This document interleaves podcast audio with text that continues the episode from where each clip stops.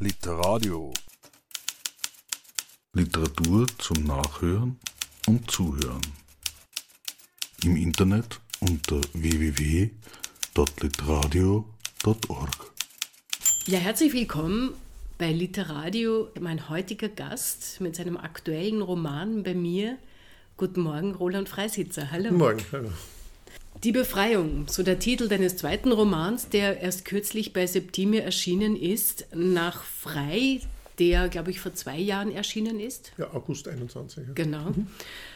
Ist das jetzt der zweite, wie gesagt, und während es in Frei um eine Identitätssuche geht, nach einem Unfall, wo sich eine Identität zwischen Kriminalität und Normalität quasi herauskristallisiert, geht es auch in der Befreiung in gewissermaßen um eine Identitätssuche, aber um eine viel alltäglichere, nämlich die eines jungen Mädchens, einer jungen Frau in einer, wie wir sie natürlich viele kennen, patriarchal strukturierten Welt.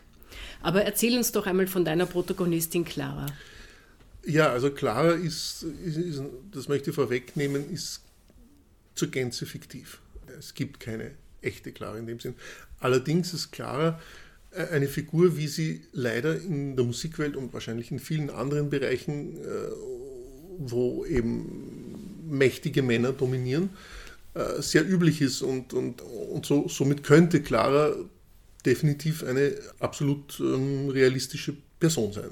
Sie, ist, sie hat einen schweren Schicksalsschlag in ihrer, in ihrer Jugend, also in ihrer Kindheit eigentlich, findet den Weg zur Musik wird Dirigentin, also das ist jetzt Anfang der 2000er Jahre, wo sie eben Dirigentin wird, zu einer Zeit, wo es eben noch weniger üblich war, dass Dirigentinnen am Pult stehen als heute. Heute gibt es schon mehr, aber wie wir wissen, es gab ja auch vor kurzem, es ist noch gar nicht so lange her, ein Interview mit dem Herrn Welser Möst und äh, den Wiener Philharmonikern, wo eben darauf hingewiesen wurde, dass quasi Frauen des Neujahr, fürs Neujahrskonzert das dass man sie schützen müsse, weil das Neujahrskonzert so eine komplexe Angelegenheit sei, dass das für eine Frau wahrscheinlich quasi, es, da ging es um den Schutz. Das heißt, man hat nicht nur gesagt, Frauen können das nicht, sondern man hat gesagt, man muss sie schützen davor, dass man das vor zulässt. Der Herausforderung. Genau, vor dieser Herausforderung. Und, und ich muss dazu sagen, als Dirigent selbst mhm.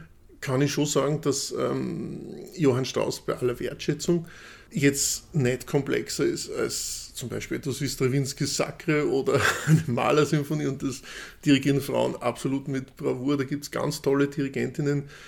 Das heißt, es ist noch nicht so, dass, diese, dass eine Frau am Pult so. Es ist viel normaler geworden jetzt, so immerhin 20 Jahre später. Aber es ist noch immer nicht dort, wo es sein müsste, weil grundsätzlich Dirigieren hat ja nichts mit Geschlecht zu tun. Also, wie gesagt, da steht jemand vorne und schaut, dass ein Orchester inspiriert, dass er es leitet, dass er die Werke bestmöglich interpretiert und, und dem Orchester, Dirigent ist ja ein Mediator. Das ist ja mhm. jemand, der quasi, es ist ein Vermittler, der, der, der vermittelt das, was der Komponist oder die Komponistin komponiert hat, dem Publikum und dazu braucht er halt das Orchester und jemand muss das natürlich in einer Gesellschaft, also in, in, wo halt sagen wir so 70, 80, 90 Personen sitzen, da muss halt jemand vorne stehen, der das quasi, äh, wir wissen ja, Demokratie ist eine schöne Sache, aber in der Kunst ist es oft so, dass da leider, das ist wie bei Wettbewerben, da sitzen zehn Leute in der Jury und am Ende gewinnt das Buch, mit dem sie alle irgendwie abfinden können. Ja, es ist dann meist ein Kompromiss. Ja, meistens ist es ein Kompromiss. Also, also das, das, das ist klar. Und dann beginnt sie eine sehr, wie soll ich sagen, äh, tolle Karriere die natürlich über auch den Weg der Assistenzen bei berühmten Dirigenten führt, unter anderem bei einer Don Giovanni-Produktion in Salzburg, bei den Festspielen, mit den Wiener Philharmonikern natürlich. Mhm. Und, ähm, und dort assistiert sie einem äh, berühmten Dirigenten, Ferdinand Miesbach, der sie nach der Premiere unter Drogen setzt, also quasi mit einem mit K.O.-Tropfen und sie brutal vergewaltigt. Ja. Und, äh, und sie ist ihm vor die Wahl gestellt, mehr oder weniger quasi zu schweigen und, und die Karriere nicht zu gefährden, für die sie sehr viel getan hat. Also ist sehr viel Herzblut, sehr viel Kraft, sehr viel, also für die sie wirklich, ähm, die ihr nicht leicht gekommen ist, äh, eben, das wird dann eben klar aus dem Ganzen, was in der Jugend passiert ist und so weiter. Oder ihn anzuzeigen und damit die Karriere zu gefährden, weil die, die Möglichkeiten von mächtigen Männern in der Musikwelt ist natürlich so, dass sie die Agenturen hinter sich haben und mächtige Agenturen können Karrieren mit einem Anruf zerstören. Es ist einfach mhm. überhaupt kein Thema. Mhm. sowas passiert, sowas passierte, sowas passiert leider noch immer und es wird wahrscheinlich in Zukunft noch immer passieren. Ja. Solange da nicht irgendwie, ich weiß nicht, was man tun kann, aber das ist einfach Tatsache, dass das möglich ist. Ja. Und sie entscheidet sich dafür, ähm, das in sich hineinzufressen, zu verschweigen, aber ihre Karriere nicht äh, aufs Spiel zu setzen. Und natürlich hat das als Folgewirkungen. Und, und darum geht es in dem Buch. Das ist die eine Sache. Und dann gibt es einen zweiten äh, Handlungsstrang, das ist äh, ihr Verhältnis zu ihrer Mutter, mit der sie quasi nach dem Tod ihres Vaters allein bleibt und wo aber eigentlich nie ein übliches Mutter-Tochter-Verhältnis zu, zustande kommt. Und äh, also das ganze Buch endet damit, dass sie quasi auch mit der Mutter, äh, also dass sie quasi diese zwei Dinge klären muss. Einerseits diese Beziehung zur Mutter und andererseits mhm. äh, ihr Leben. Ja. Und zu diesem Moment, wo sie quasi, bevor das wirklich der, der, der letzte Punkt erreicht ist, ich versuche einfach zu schauen, wie es sagt, dass ich nicht alles verrate, äh, trifft sie in einer heruntergekommenen Bar in in Phnom Penh äh, auf einen Mann, der dort seit Tagen herumsitzt und irgendwie Zeit totschlägt, der sich als Schriftsteller entpuppt, der auf der Suche nach einem Thema, für, also nach einem Sujet für seinen zweiten Roman ist. Er hatte eine Idee, äh, die hat aber nicht funktioniert, mit der kommt er nicht zurecht und, und irgendwie kommen die beiden ins Gespräch und ja, am Ende dieser Nacht beginnt sie ihm ihre Geschichte zu erzählen mhm. und, und, und das ist quasi, das heißt de facto ist das Buch so aufgebaut, dass es immer zwischen den aktuellen also zwischen diese, diese eine Nacht in Phnom Penh, die ist quasi die, die, die Klammer und sie erzählt ihm quasi ihr ganzes Leben und teilweise ist, ist es so gedacht, auch dass die Perspektiven der einzelnen Kapitel so sind, dass man nicht ganz weiß, ist das jetzt schon der Roman oder ist das jetzt ihre Erzählung und und das einzige, das allerletzte Kapitel ist dann eben so aufgebaut, dass es eben vom, von Daniel, diesem Schriftsteller, erzählt wird, weil er ja da, das der einzige Punkt ist, der ihm nicht erzählt wird, weil er den nicht wissen kann, weil der in der Zukunft passiert. Ja, ja.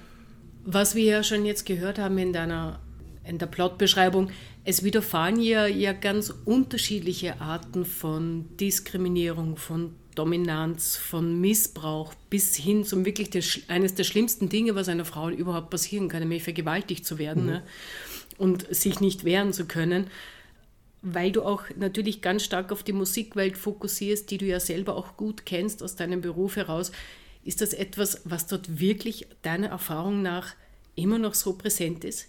Diese, diese männliche Dominanz, auch diese, diese Reduktion auf, auf eine, wie du schon eingangs beschrieben hast, eine Frau kann kein Neujahrskonzert äh, äh, dirigieren, aber nicht, weil sie es vielleicht nicht könnte, sondern weil man sie ja schützen muss, weil sie ja zu zart beseitigt ist oder ähnliches. Was sind da so die Stigmata in der Musikwelt, die der Frauen widerfahren? sagen wir so, es ist, es ist so, dass, äh, dass diese Ressentiments sicherlich immer noch da sind. Ja? Also ich habe das irgendwann mal, ich bin in einem Konzert gesessen und es hat eine ganz tolle Schlagzeugerin äh, ein Solokonzert gespielt und hinter mir im, im, im, Publikum saßen zwei ältere Damen, so würde ich sagen so um die 70. Und als das Konzert aus war und jeder und alle applaudiert haben, habe ich gehört, wie die beiden zueinander gesagt haben, ja, für ein Mädel war das nicht schlecht. Die, diese Situation ist einfach so. Und was den Missbrauch von Macht betrifft, das ist ja etwas, was natürlich nicht nur, ich bin mir sicher, dass das auch in der Filmwelt und in, in, in, in allen anderen, also auch in der ja, wahrscheinlich. Literaturwelt. Literaturwelt, ja. Wie gesagt, das ist halt überall dort, wo, wo, wo mächtige Strukturen im Hintergrund Dinge leiten. Ja, also, und Abhängigkeiten. Und Abhängigkeiten, genau. Weil äh, zum Beispiel, äh, um eine Karriere zu machen als, als Musiker, braucht man eine Agentur. Und diese Agenturen müssen mächtig sein, weil wenn sie nicht mächtig sind, haben sie nur mediokre oder schlechte Orchester zur Verfügung, wo sie quasi ihre Protégés ähm, vermarkten können. Und je mächtiger die Agenturen, desto mehr ist möglich. Ja? Und je mächtiger die Agenturen, desto mächtiger sind die Dirigenten und äh, die in diesen Agenturen sind. Und die haben natürlich ihre eigenen, sagen wir so, Machthebel, auch weil, wenn zum Beispiel eine Agentur einen berühmten Dirigenten, ich nenne jetzt bewusst keinen Namen, verlieren verliert. Also die Gefahr, allein so jemanden zu verlieren, ist größer, als einen Anruf zu machen, bitte. Ähm. Und es gibt solche Fälle. Also ich kenne solche, äh, vielleicht jetzt nicht in dem Sinn, wie, wie, wie mm, Also nicht so aber, extrem, meinst Genau. Mhm. Aber ich kenne ähnlich geartete Fälle, die gibt es einfach in der, in der Musikwelt und da kenne ich einige persönlich, die nicht so wie in dem Buch, aber die Ähnliches erlebt haben mit ähnlichen Formen der, der, der, des Machtmissbrauchs. Also das ist definitiv etwas, was äh, zumindest solange ich sehr aktiv war in, in dieser Musikwelt, äh, gang und gäbe war. Ja, und, und sicherlich noch immer ist. Ja. Es ist sehr verdeckt, aber es ist nicht umsonst so, dass man, wenn die Sachen irgendwann mal rauspoppen durch MeToo oder so, dass man sagt, ja, das hat man eh immer gewusst. Ja, also, und, und das hat man eh immer gewusst, ist halt diese Geschichte. Jeder weiß es, aber niemand traut sich drüber zu reden mhm. oder traut es laut zu sagen. Diese Personen erhalten teilweise auch Orden der Republik Österreich. Da gibt es ja immer auch noch so diese Vorstellung vom großen Genie und Meister und dem verzeiht man natürlich ganz viel, egal wie er sich benimmt, oder? Das ist auch, genau das ist auch, danke, dieses Stichwort, dieser Geniekult äh, des Dirigenten. Sicherlich stört den richtigen Kriminalkommissar, wenn er an Krimi liest, weil er einfach sich denkt die ganze Zeit, äh, was passiert da eigentlich? Die haben ja keine Ahnung. Ja? Und genauso halte ich es kaum aus, wenn ich ein Buch lese, wo, wo, über Musik geschrieben wird, weil die Musik immer so verklärt dargestellt wird. Ja, also so, also ich sage zum Beispiel Ian McEwan, also sein, der Roman, mit dem er den Booker-Preis gewonnen hat, Amsterdam, da geht es um einen Komponisten. Das, was der aufführt, dieser Komponist, das hat überhaupt nichts mit der Realität zu tun. Also kein Komponist würde mit einem Mini-Zettel äh, Partiturpapier herumrennen im Wald und Beethoven-ähnliche Motive. Das war das. Ich glaube, da so, so war es wortwörtlich. Beethoven-ähnliche Motive in Partitur setzen. Vor allem, wie soll das auf einen kleinen Zettel gehen? Also da passieren Dinge, wo man sich denkt, okay, das ist einfach entweder schlecht recherchiert oder einfach eine viel zu verklärte Sicht. Musiker sind genauso wie alle anderen Menschen Menschen. In erster Linie mit ihren Schwä mit Schwächen und mit, ja, mit ihren Stärken und die haben ganz normale menschliche, wie soll ich sagen, Wesenszüge. Ja? Und, und, und die Musik ist auch ein Job. Ja? Und, und, und, das ist einfach der Beruf, den die ausgewählt haben. Und da ist man halt, wenn man auf der Bühne steht und eine Malersymphonie dirigiert, da ist man in dem Moment halt da. Und aber da arbeitet man darauf hin, das ist harte Arbeit, mhm. das ist viel Vorbereitung und das ist eben nicht so verklärtes. Und diesen Geniekult, den hat, der ist irgendwann einmal passiert, weil es so viele Dirigenten gibt, die sich eben wie narzisstische, egoistische, wie soll ich sagen, Wesen aufführen, ja, die so quasi gottgleich sind und denen natürlich jeder zu Füßen liegt. Also wenn man sich überlegt, wie Toscanini zum Beispiel mit Orchestern gearbeitet hat, indem er sie angeschrien hat, indem er Musiker, die seiner Meinung nach irgendwas falsch gemacht haben, angeschrien hat, das wäre heute erfreulicherweise nicht mehr möglich. Ja. Aber grundsätzlich ist es noch immer so, dass Dirigenten irgendwie einen Sonderstatus haben, der ihnen de facto genauso ziemlich alles verzeiht, was sie tun. Und, und Dirigenten, die schweben durch den Musikverein mit der Nase so weit oben, dass man sich denkt, okay, man möchte am liebsten auf den Boden fallen. Alles klar. Aber sie kochen auch nur mit Wasser, ja, mhm. grundsätzlich. Ja, also das, das heißt, du wirst dir den Film mit Kate Blanchett jetzt, diesen neuen, anschauen? Er ist sicherlich ein sehr guter Film, aber aber ich habe einfach, da gibt es einen, einen, Trailer, wo, wo sie einen Auftakt gibt und das ist, es ist mir klar gewesen, dass diesen Film werde ich einfach vermeiden.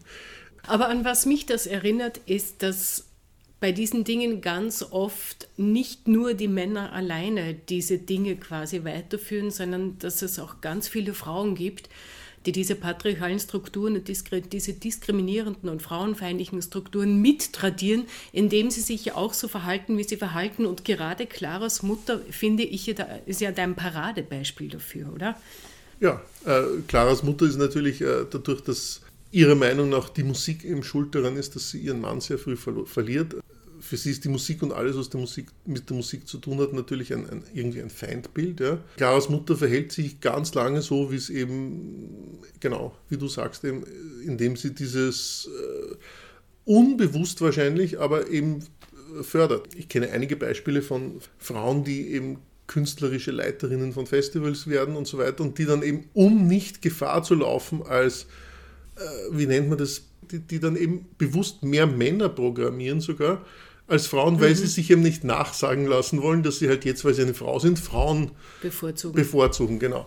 Und, und da, da gibt es einige Beispiele auch davon und äh, das ist also wirklich ein, ein schweres, ich verstehe es eigentlich gar nicht, ich habe das eigentlich nie verstanden, warum es überhaupt einen Unterschied machen sollte, welches Geschlecht jemand hat.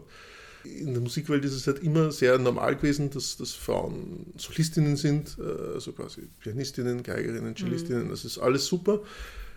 Das lässt sich auch super verkaufen. Man braucht sich nur die, die CD-Umschläge oder die CD-Cover von Deutsche Grammophon, Sony und so weiter anschauen. Man hat ja das Gefühl, dass, äh, dass es heutzutage nur mehr Solistinnen gibt, die Fotomodels sein könnten. Ich wollte gerade sagen, ja, ich würde gerne mal einen, einen äh, Solisten, einen männlichen Solisten sehen, der im, im Ruderleibchen auf dem Cover drauf ist, halbnackt quasi. Gibt's Jimon Barto?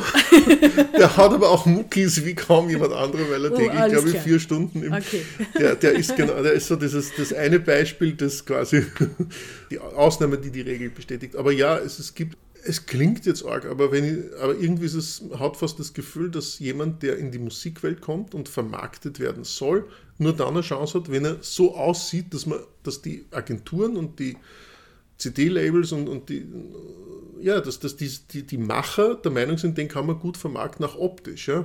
Weil äh, es ist ja nicht so, es ist ja nicht jeder ein Fotomodel und nicht jeder schön und aber das hat ja überhaupt nichts mit der Qualität zu tun. Wenn ich mir da viele äh, Musikerinnen und Musiker der Vergangenheit anschaue, dann das, hätten die wahrscheinlich heute gar keine Karriere mehr gemacht, weil sie einfach. ja, also irgendwie ist das so. Ja, also es mhm. fällt schon auf. Also man braucht sich nur die ganzen Superstars anschauen, die in den letzten Jahren rausgekommen sind. Also. Interessant ist aber dann, dass Dirigentinnen genauso wie Dirigenten quasi dieselbe Uniform, kann man es so nennen, diesen Frack tragen? Ist das Vorschrift? Gibt es denn nicht irgendeine eine weibliche Version oder, oder würde das quasi dann wieder in dieses Bild passen? Dann würde jeder ja nur irgendwie von der Optik der Frau sprechen, wie es leider immer üblich ist, dass ja Frauen mehr auf die Optik reduziert werden und auf den Körper als auf die Fähigkeiten. Also überlege die Dirigentinnen, die mir einfallen, die dirigieren eigentlich nicht im Frack. Also die dirigieren mhm. eher so in, also unterschiedlich so in schwarzen Kostümen oder, oder, oder, oder irgendwie äh, speziellen Roben oder so. Also der, das, der Frack ist ja eigentlich auch nur so ein Relikt der, der, der Vergangenheit. Ich meine, es gibt ja nichts Unangenehmeres auf der Welt als, als okay, es gibt viele unangenehme Dinge, aber jetzt, wenn wir über das Dirigieren reden, äh, ist das eines der unangenehmsten Dinge, einfach in einem Frack zu stecken und dirigieren zu müssen. Äh, weil man sich in dem Ding kaum bewegen kann. Also es ist irgendwie äh, viel angenehmer, ist ein weites Hemd und, und, und, und eine angenehme schwarze Hose natürlich, ja. Da kann man sich viel besser bewegen und kann sich mhm. auf die mhm. Musik konzentrieren, ohne irgendwie dauernd in einem Korsett zu sein. Ja. Nur das hat halt das, das, das hat halt so viel mit diesem Image zu tun. Der Frag, der gehört einfach zu diesem Image dazu und also ich habe sehr viel neue Musik gemacht als, als Dirigent und mache heutzutage eigentlich fast nur mehr neue Musik und da ist es gang und gäbe, dass man einfach schwarze Hosen und ein, ein schwarzes Hemd tragt. Also das ist total in Ordnung. Und mittlerweile gibt es auch viele der jungen, also einige der jungen Generationen, die sich auch ein bisschen wegbewegt haben von diesem Frack-Image. Aber, aber das ist total, es ist eigentlich total unverständlich. Das ist so, wie wenn man einen Sportler jetzt irgendwie sagt, er muss in einem Anzug die 100 Meter laufen. Ja, also es ist de, de facto ziemlicher Unsinn, aber es schaut halt gut aus.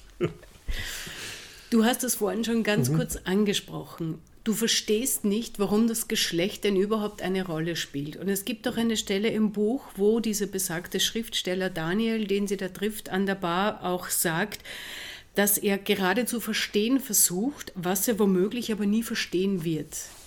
Wie kann das sein? Hat, haben Männer da so etwas wie einen blinden Fleck oder fehlt ihnen schlichtweg von klein auf diese Erfahrung, die für Frauen so gang und gäbe ist? Ich glaube schon. Also ich glaube, es fehlt ihnen einfach der Erfahrung, weil man als Mann einfach nie auf das Körperliche oder auf das Optische reduziert wird. Erstens einmal, das, das ist das eine. Und weil der Mann auch nicht der ist, der sich, ich kenne keinen einzigen Mann, also vielleicht gibt es die, aber die, die sich vor einer Frau physisch fürchten müssten. Man könnte jetzt sagen, ja, natürlich gibt es auch Frauen, die Männer umbringen. Passiert auch in dem Buch. Aber, aber grundsätzlich ist es natürlich so, dass, dass der Mann als, als physisch stärkerer, und das soll jetzt nicht wertend sein, Täter ist. Das ist einfach, deshalb gibt es Femizide, deshalb gibt es einfach äh, Männer vergewaltigen Frauen, nicht Frauen. Eigentlich werden Frauen nicht vergewaltigt, Männer vergewaltigen Frauen. Das, das ist mal der, glaub, der Punkt, wo man sagt, dass man ansetzen muss, Männer sind Täter.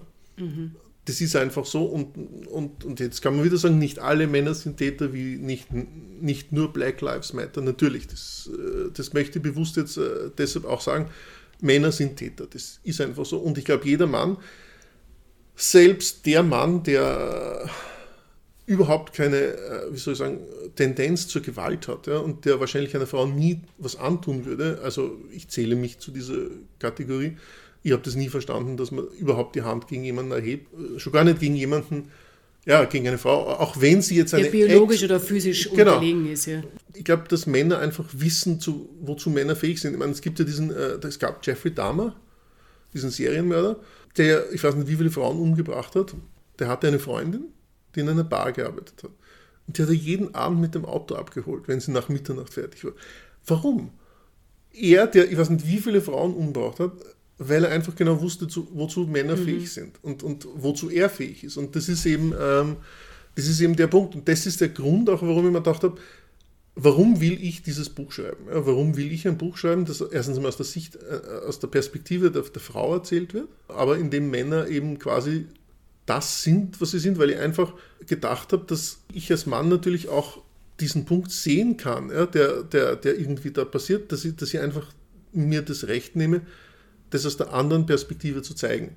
Das war der Grund, warum ich mich getraut habe, das Buch zu schreiben. Ich habe ganz lange überlegt, ob ich dieses Buch so schreiben darf, kann, äh, soll.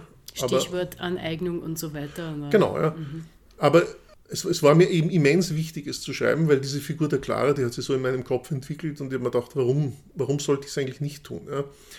Ich finde, dass jeder Schriftsteller äh, muss sich in seine Figuren hineinversetzen können. Ja? Und äh, ich habe mich wirklich ganz lang damit beschäftigt, wie diese Clara ist und ich habe ganz viel, äh, ich habe mir sehr viel dabei überlegt, auch wie, wie es ist und sehr viele Gespräche geführt hat mir meine Frau auch sehr geholfen dabei. Die, äh, wir haben sehr viel darüber geredet, über, über, über diese Perspektiven und, und, und über Sichtweisen. Und das war mir einfach wichtig, das zu probieren, das, mhm. das zu tun und, und diese Geschichte eben zu schreiben. Ja. Aber hast du selber gemerkt, dass du irgendwo an gewisse Grenzen stoßt, eben aufgrund deines biologischen und sozialen Geschlechts? Ja, teilweise. Äh, diese Grenzen, die ich erreicht habe, die habe ich dann, da habe ich viele Gespräche dann geführt meine Tochter, die mittlerweile 26 ist, mit der habe ich sehr viele Gespräche geführt, äh, äh, auch mit meiner Frau und, und anderen Personen. Mhm.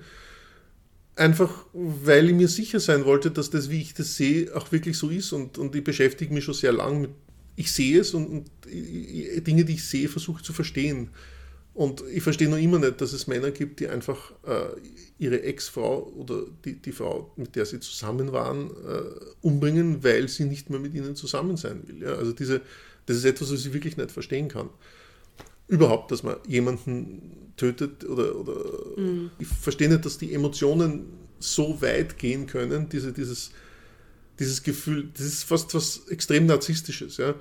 Und das ist genau. eine Art von Krankheitsbild, dass man einfach mit dieser Schmach verlassen zu werden. Also wie gesagt, ich, ich verstehe das einfach nicht und ich wollte es verstehen und das war vielleicht auch ein Grund, warum ich das geschrieben habe. Ich kann es noch immer nicht verstehen.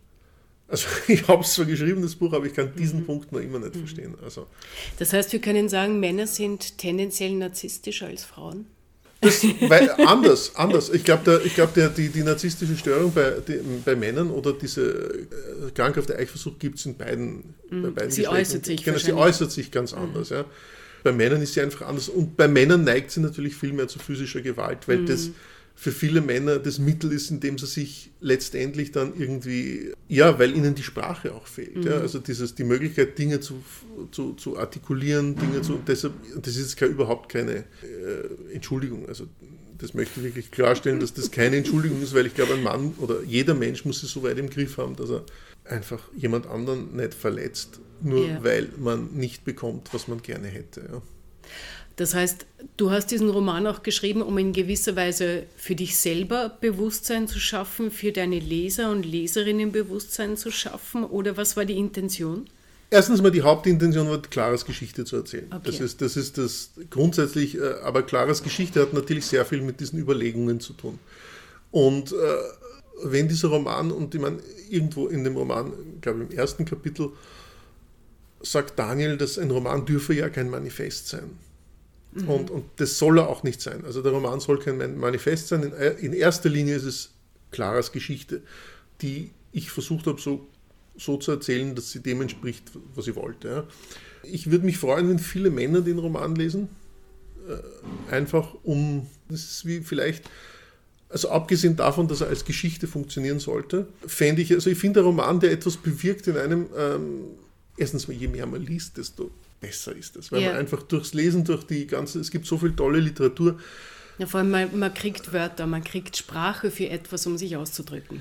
Genau, und man lebt es mit und man, man nimmt auch Dinge mit im Idealfall. Ja. Ja. Also wenn man ein Buch wirklich aufmerksam liest, also es gibt ja so tolle Bücher, die einen irgendwie auch lenken und die, die einen auch irgendwie beflügeln und, und auch die, die Persönlichkeit verändern können. Und versteckte Erfahrungen Genau, wachkitzeln. genau. Und wenn dieses Buch irgendwie äh, dazu führt, dass, ähm, ja, dass das einfach weniger tabuisiert wird und dass das einfach, ähm, ich meine, es ist ja immer so, wenn diese ganzen, in der Vergangenheit diese ganzen MeToo-Geschichten aufgepoppt sind, es war ja, es ist ja jedes Mal der Fall, dass die Frau schon in Frage gestellt wird, ja. Also und nicht nur in den Social Media, wo die Frau in erster Linie dann sowieso die Schuldige ist, ja, weil das kann ja gar nicht sein, der ist ja so berühmt und der ist so toll, der braucht das ja gar nicht. Ich meine, man kriegt Social Media ist, was das betrifft, also Kommentare lesen ist, das ist so ziemlich, also. Aber grundsätzlich, also we- wenn das äh, wäre, also ich glaube, eine Art von Spiegel, ja, vielleicht auch. Ja. Das, äh, Ja, hoffen wir, dass es einen Prozess oder eine Reflexion auslöst bei dem einen oder anderen, aber auch bei der, bei der einen oder Genau, anderen. Das absolut, betrifft ja, alle. Ja, wie gesagt, auch Frauen tradieren diese Dinge weiter. Ich habe auch lange über den Titel nachgedacht. Ganz ehrlich, ich bin nicht sicher, ich für mich persönlich, ohne jetzt auch wieder zu viel vorwegnehmen zu wollen, ich weiß nicht, ob die Befreiung wirklich stattfindet. Würdest du das einlös, ein, als eingelöst erachten? Nein. Aber das ist, äh, das habe ich bewusst in den Raum gestellt, weil es, das ist so schwierig. Also der, die Titelfindung ist grundsätzlich immer so eine schwierige Sache. Da gibt es zwei, drei, vier Worte, maximal länger. Meine, es gibt natürlich Titel, die, dauern, die, die, die sind ganz lang. Ja, also, aber ein Titel ist immer nur so ein, eine Momentaufnahme, so ein quasi ein, ein, ein übergeordneter Begriff, der halt irgendwie für das Buch äh, oder für den, das Musikstück äh, irgendwie. Das ist in der Musik einfach. Da gibt es Symphonie oder ich habe meine Stücke oft einfach Music for und dann, weiß nicht, Flöte und Piano genannt. Ich würde ja ganz gerne Titel vermeiden. ich meine, es gibt einen norwegischen Schriftsteller, den äh, Dag Solstad, der nennt teilweise, es gibt ein Buch von ihm, das heißt Romannummer irgendwas. Ja, ich kann es nicht mehr nennen. Oder, Naja, warum nicht? Genau. Da- aber die Befreiung ist halt äh, so ein, der Versuch einer Befreiung vielleicht. Und ich habe das bewusst auch genommen, weil man dachte, es lasst schon sehr viel offen. In dem Buch bleibt viel offen, vor allem was die Ja. äh, ein guter Freund von mir gesagt, ja, warum geht sie nicht zurück und kämpft jetzt, jetzt wo, wo weil es darum nicht geht. Es geht nicht darum, es geht eigentlich um die Geschichte. Und vieles muss offen bleiben, genauso eigentlich wie die Geschichte mit Silvias Mutter, also mit Silvia, der Mutter von, von, von Clara, immer am Ende nicht wirklich ausgesprochen wird, weil man weiß, man kann sich vorstellen, was passiert ist, aber manche Dinge muss man einfach nicht sagen. Und ähm, dem Leser, und ich als Leser mag es ganz gern, wenn ich nicht alles auf dem Präsentierteller serviert bekomme. Also auch genau das, was ich denken soll. Und wenn der eine, der oder die Leserin über den Titel nachdenkt und sie fragt, war das jetzt eigentlich eine Befreiung, dann finde ich das schon mal ganz gut.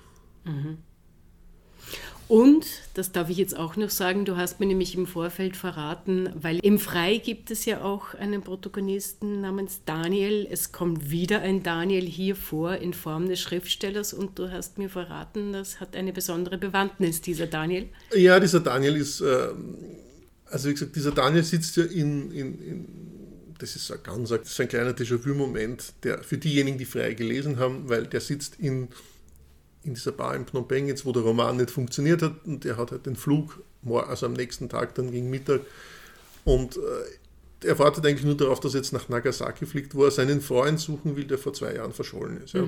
Das ist so eine ganz eine kleine Verbindung und dadurch, dass ich diesen Protagonisten auch Daniel genannt habe, habe ich mir ein kleines Hintertürchen offen gelassen, für die Möglichkeit eines Romans, der vielleicht irgendwann einmal sich äh, dort, der vielleicht irgendwann mal dort ansetzt, wo der Frei aufgehört hat. Aber das ist sicher nicht der nächste noch. Also da wird es noch ein bisschen dauern, bis sie. Gut, und einen Titel ja. hast du auch schon, nämlich die Möglichkeit eines Romans, wie du jetzt ja, vielleicht, gesagt hast. genau. gut, ja. Auf jeden Fall herzlichen Dank, Roland Danke. Freisitzer, für das Gespräch zu deinem aktuellen Roman Die Befreiung, erschienen im Septimer Verlag. Danke. Danke, dass du da warst. Danke Sehr für die Zeit. Danke und dir. bis zum nächsten Mal. Danke. Literadio. Literatur zum Nachhören und Zuhören. Im Internet unter www.literadio.org.